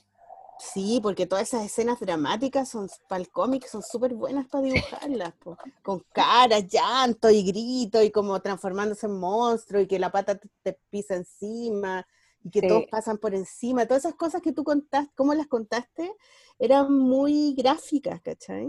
Mm, Como que yo vi, vi ese cómic, lo vi mientras estaba hablando. Sí, Entonces- no, yo creo que algún día lo voy a hacer porque igual creo que tengo como que sacarme esa cuestión de encima. Como te digo, nunca me la he podido sacar bien de encima, ¿cachai? Entonces de repente Mm. dibujarla creo que es un buen ejercicio para liberar. Sí, La Maliki, la Maliki te puede dar lecciones en eso. yo hago eso. Sí, Yo le enseño a mi alumna, me dicen, pero ¿por qué, profe, no podemos hacer una historia de felicidad? Porque a nadie le interesa leer una historia de felicidad, ¿cachai? A nadie le interesa, a nadie le interesa saber que las weas te salieron bien. Además, nadie, nadie te lo va a creer. donde te enfrentas a un conflicto y lo resuelvas, po. ¿cachai? Si no, no, no, no creces, no aprendes, mm, la vida no, no fluye si es que no tenés que enfrentarte a una, a una dificultad. Entonces, mm, y al final a veces la felicidad no es felicidad si no, la, si no, si no hay contraste con, la, con la, la pena, la rabia, la humillación, todas esas cosas, tienen que estar para que tú podáis valorar la felicidad, pues, si no Sí, po. así sola porque sí, gratis, es como, ah, bacán, me lo merezco, pero si es que, puta, te duelen los ovarios, caletas, y todo el día y de repente te dejan de doler, dime si no eres la persona más feliz del mundo. claro, Ya no te duele, caché, es como, oh, weón, no me duele, sí. qué bacán, soy feliz. Esa felicidad es mucho mejor que la otra, así como, oh, soy tan feliz, porque sí. Es que ¿qué la otra es como una... na- sí, pues además, pues ¿quién, ¿quién se podría...? O sea, no es un estado eso que los, permanente. como, bueno, no, no creo que nadie sea feliz, pero creo que los cuicos tienen como muchas cosas fáciles y de repente ellos puedan sentir una especie de, de felicidad como más banal. Bueno, hay, una, hay toda una cultura, hay toda una cultura y una moda de la felicidad, po, de, de- de Sí. ser feliz, de estar feliz, ¿cachai? De, de hacer todo para ser feliz, ¿cachai? Mm, Y, y es, es una, un marketing nomás, po, porque al final, ¿qué weá? Uno no es feliz, po. No, nadie. uno está llena de problemas y las weas siempre son problemáticas, siempre está la zorra, no te resultan las weas, te aburriste, tenías expectativas, no resultan, ¿cachai? Sí. Y- Es que las cosas no son, las cosas cambian todo el tiempo, da lo mismo, todo el rato feliz, triste, claro. Sí, todo cambia, ¿cachai? Es parte de estar vivo y eso es la raja igual. Mm. A, a veces agobiante, pero es la raja. Es así la vida. Oye, por si, eh, por si quieren ver una serie, porque a mí me gusta ver series, hay un documental, docu-serie que hizo Martín Scorsese que está en Netflix, donde entrevista a Annie Leibovitz. Bueno, es demasiado bueno y es una mina así como que habla de eso, ¿cachai? Y vive en Nueva York, una señora mayor, escritora y comediante. Bueno, es tan bueno, tan Oh, bueno. Y habla de eso, de como Ah, hay que ser feliz, sale para allá, nada que ver. Elimínate, así. es súper bueno, son seis capítulos o algo así. Me gustó mucho. Lo disfruté tanto. Oye, Sofita, eh, tenía algo que decir que no te, no te hemos preguntado, algo que recomendar, algo que promocionar, O, o los- o sus, o próximos proyectos de, Claro, de dibujo, puede Eh, ser, ¿o no? Porque el de, el de cantar ya nos contó. Sí, Oceana, pues que estoy en Instagram principalmente, no he lanzado talleres porque estam- estamos haciendo lo del calendario y un poco que quiero descansar de los talleres, porque igual el año pasado estuve haciendo así como de mayo a diciembre, Mm. intenso. Y eh, tengo un Patreon, que eso es como lo más nuevo que ¡Ay, estoy probando. la Sí. truca también, digan sus Patreon, chiquilla. Yo Oye, también la- tengo Patreon. Oye, y la polola también, por favor. y la polola también tenemos. Patreon. sí. Nuestro Patreon, pero que que es, es muy de mentira, porque nunca damos ninguna recompensa. Perdónennos, solamente, solamente deposítennos. Está bien, obvio. No podemos dar nada más. ¿Cómo se llama tu Patreon, Sofía? Es Sofía F. Garavito, todas mis redes son iguales, Sofía F. Garavito. Sofía F. Garavito, ya. ¿Y qué, mm, qué es? ¿Cómics y música o cómics y...? No, por el momento estoy como tratando de bajarla como los contenidos de Instagram. Entonces quiero, por Ya. ejemplo, proyecto conversaciones, lo voy a tirar para allá. Hago eh, otros otros cómics, como que también hago como de como seriales, que es como el de lectura, ¿cómo se llama? Ah, Se me olvidó, uno que hago de lectura, como que saco fragmentos de los dibujos ¿Ya? y eh, uno que inventé en la cuarentena que se llama Nata y Daza. También Ah, lo Personaje. Sí, como, como tener ese contenido ya solo ahí y descartarlo como de Instagram. Ya. Ah, bacán, qué bueno. ¿Y lo abriste recién, hace poco? Hace poco, sí. O sea, creo que lo tenía hace rato, pero así como actualizarlo empecé hace poquito, Ah, como en noviembre. El, el Garbo también eh, abrió un Patreon. Sí. sí. Qué buena. Buena. ¿Y Yo tuyo abrí uno para...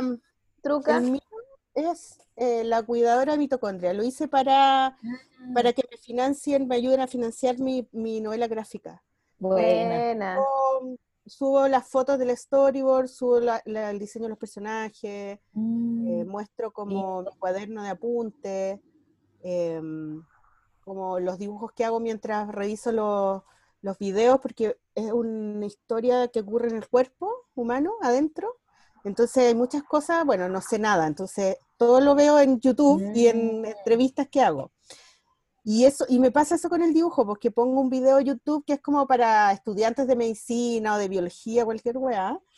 Concha su Y obviamente madre. que no se entiende mucho, pero como los videos son buenos, pues son cortos y ponen dibujos, ponen imágenes 3D, explican como es una clase, ¿cachai? Claro. Entonces yo voy anotando, pero en vez de anotar textos, anoto dibujos, ¿cachai? Ah, qué lindo. Y anoto los monitos y entonces no entiendo todo lo que me dicen, en realidad entiendo muy poco, pero esos dibujos me dan ideas de qué podía hacer, de qué puede hacer eso, ¿cachai? O sea, hago una cosita que parece como una silla, entonces invento la silla del lugar con esa cosita que viene en el video. ¿cachai? Como una hueá muy visual. Y es muy entretenido, lo he pasado súper bien. Y esas cosas las subo en el Patreon. Las, las voy mostrando, le saco fotos. Bacán. Qué Sí. seca, truca. Lo estoy pasando bien con eso. A mí me Bacán. es como un blog. Y subir las cosas y no tenéis que estar como tan pendiente de Instagram, que Instagram es como muy, que tenéis que estar mirándolo y no sé qué, la cuestión, como yo sube las cosas al Patreon y bacán. Sí, Sí, es verdad, tiene como eso del blog, que es bacán, igual el blog, weón. Yo encontraba tan la Sí. raja los blogs, todavía los uso un poco. Está Sí, bien, es una Sí, bonita plataforma. Sí, yo pongo mis cómics en blog. Pongo los Mm. cómics siempre en blog y después los puedo tirar en el... eso. Ese vintage. Tienen que volver los blogs y tiene que caer el, monopolio de Instagram, es mucho. Sí, Sí, además que Instagram ahora es, es como el hoyo porque está lleno de Sí. publicidad. Como Sí. que nunca veías a tus amigas, siempre es pura Mm. publicidad y de repente aparece alguien, ¿cachai? Sí, Y como que al final las historias es lo único que uno puede ver realmente sin que te aparezcan publicidades. pues. Es Mm. apestoso. Y, y- y a Facebook ya no me meto más, así que no cacho. Sí, que- Facebook se murió. no, yo tampoco Yo-. Insta- eh, Instagram y Twitter. Y en Twitter me meto como para cagarme la risa porque... porque la odiar así. cómica. No, a mí me da risa porque hacen puras tallas así de guas políticas y me da demasiada risa. Me A mí me da risa y también me desespera al mismo tiempo. No sé, soy muy sensible, entonces como que quedo así con la cabeza para la cagada con la información. Pero es como leer el diario al final, porque ahí están todas las noticias, pues, todo lo que pasa. Ah, sí, pues, sí, pues uno se entera de todo. Entonces, eso lo encuentro bacán. Ya, pues chiquilla, entonces terminamos, pues. ¿no? To- La Sí. Sol está en Navidad todavía, mira, un- Sí. Con los Estoy en Navidad, estoy ahí. Abuela, manda un saludo a la polola, grita, saludo a la polola. ¿Escuchó? ¿Qué dijo? Sí, gritó. Saluda a la bolola. Más, más fuerte, abuela, y di que te culé un toro. No. Pero Sol, ¿cómo puede ser tan... Ay, ahora está dando explicaciones. Ya, te, ya, ya hablé de ti, abuela. Se hace la loca. Ya, Oye, Sol, devuelve los audífonos. No, no quiero. ¡Ah! Doméstica me los ha regalado. Oye, bueno, sí, pues después atento a los cursos de doméstica. Vamos a Y hacer después tenemos que hacer un, tenemos que hacer un, un, una- un- un un capítulo podcast de cuando ya salgan, cuando salgan los, los cursos, sí, Sí, para, pelar, vamos a- para pelarnos. Vamos a, contar, vamos a contar el inside. Las bambalinas de doméstica. Oye, Uy. Sofía, te quiero, te queremos agradecer mucho. Gracias por darte el tiempo, gracias por conversar con nosotros y gracias por tu hermoso libro. Gracias por el libro, está demasiado hermoso. Oye, y lo pueden encontrar en Sí, eso es Eh, yo me tinca que con Alquimia Ediciones, o sea, Alquimia tiene su Instagram y creo que ahora lanzó una página web y ahí lo pueden pillar. Sí, oye, ¿y sabéis cuánto vale? el diseño y todo, la edición está súper linda. ¿Cuánto en vale? Librerías, librerías y Alquimia también está 11.000. Perfecto. Súper bien, ya, para que Súper sepan, bien. regalo de cumpleaños. Sí, Es, es muy buen un- regalo de cumpleaños para ¿cómo gente creativa. Sí, exactamente. Muy, muy bonito. súper regalo, sí. Es súper bonito tenerlo. Así que bacán. Gracias Sofía, gracias por tu música. Vamos a poner, nos vamos a Ah, sí. ¿Con cuál canción nos vamos, Gaya? Ya vamos a poner una que tiene muchas vistas en SoundCloud, no sé por qué, pero se llama Camilo. Se la escribió un amigo. Camilo. Camilo. El Para Camilo, Camilo. amarillo. El Camilo Amarillo. Tan, tan, tan, tararán. Ah, no, pues esos son los puentes amarillos. A ver, buena. Oye, ya nos vamos con Camilo entonces. Gracias, auditoras, auditores. Sofía, Gracias, a Sofía. gracias. La polola te ama. Manifiesto del Igual a dibujo. ustedes. Mua. Un aplauso. club no te dejen entrar. Lulu, no crezcas, no Chao. cambies jamás.